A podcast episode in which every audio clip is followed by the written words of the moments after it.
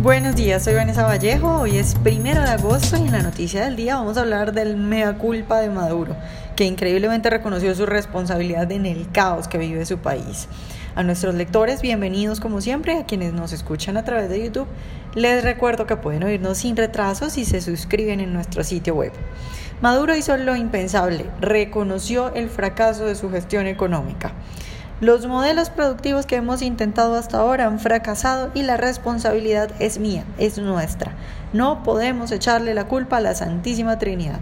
Esto fue lo que dijo ayer el tirano de Venezuela en el pleno del cuarto Congreso del Partido Socialista Unido de Venezuela, el PSUV. Eso sí, aunque no nos esperábamos que dijera esto, pues no hay que emocionarse tampoco mucho. En vez de concluir que como el modelo no ha funcionado se van a pasar al capitalismo, pues Maduro insistió, después de esa confesión inesperada, en que en dos años va a lograr la prosperidad económica para Venezuela, por cuenta de las decisiones tomadas en los últimos días, como por ejemplo la eliminación de los cinco ceros al Bolívar, que como todos, todos no hace nada. Pero sí hay algo que analizar y es la presión que pueden estar ejerciendo las declaraciones de los chavistas anti-Maduro, que por estos días han hablado bastante y en el mismo Congreso del PSUV se han manifestado en contra de Maduro. Al parecer, el apagón que ocurrió ayer en Caracas y los reclamos de los chavistas hicieron que el tirano se diera y reconociera su responsabilidad en el caos que vive el país. Y es que solo por mencionar una de las declaraciones de los chavistas que quieren sacar a Maduro, bueno, que creo yo que quieren sacar a Maduro, a eso me parece que apuntan sus declaraciones.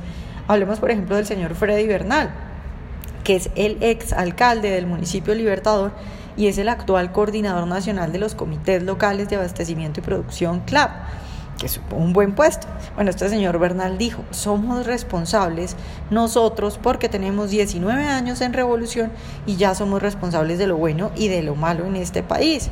Esto pues eh, me indica a mí que este señor Bernal tal vez es uno de esos socialistas confundidos que no se han dado cuenta que el socialismo simplemente no funciona. Ahora también podemos mencionar las declaraciones de Jesús Faria, que es constituyente y ex viceministro de Seguridad Social de Chávez, quien dice nada más y nada menos que hay que abolir el control de cambio. Es decir, en Venezuela hay chavistas que quieren sacar a Maduro y piden, así sea un poquito, pero están pidiendo mayor libertad económica, porque de eso se trata, abolir el control cambiario. Pero además de las críticas de los chavistas, como decíamos antes, ayer Caracas se quedó sin energía eléctrica. El apagón dejó a la ciudad sumida en un caos, había atascos por casi toda la ciudad porque los semáforos no funcionaban, la gente se quedó atrapada en el metro, no funcionaban las líneas telefónicas ni el internet y el aeropuerto de Caracas también tuvo que dejar de funcionar.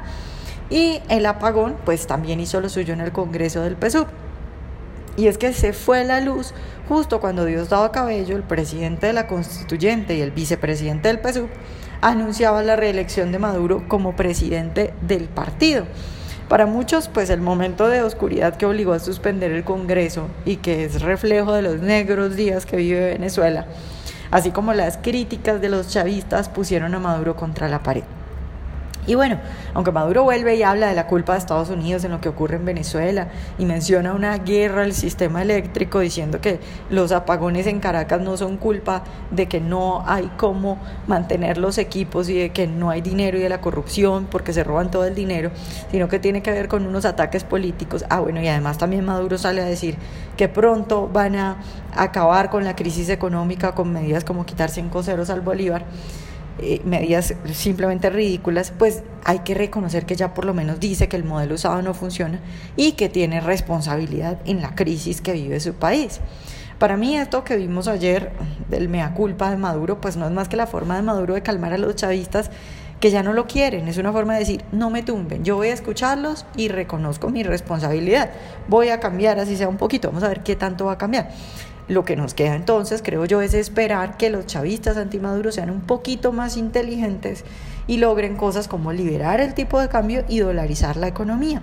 Que increíblemente esto no me lo estoy inventando yo, estas son cosas que ya piden desde ciertos sectores del chavismo.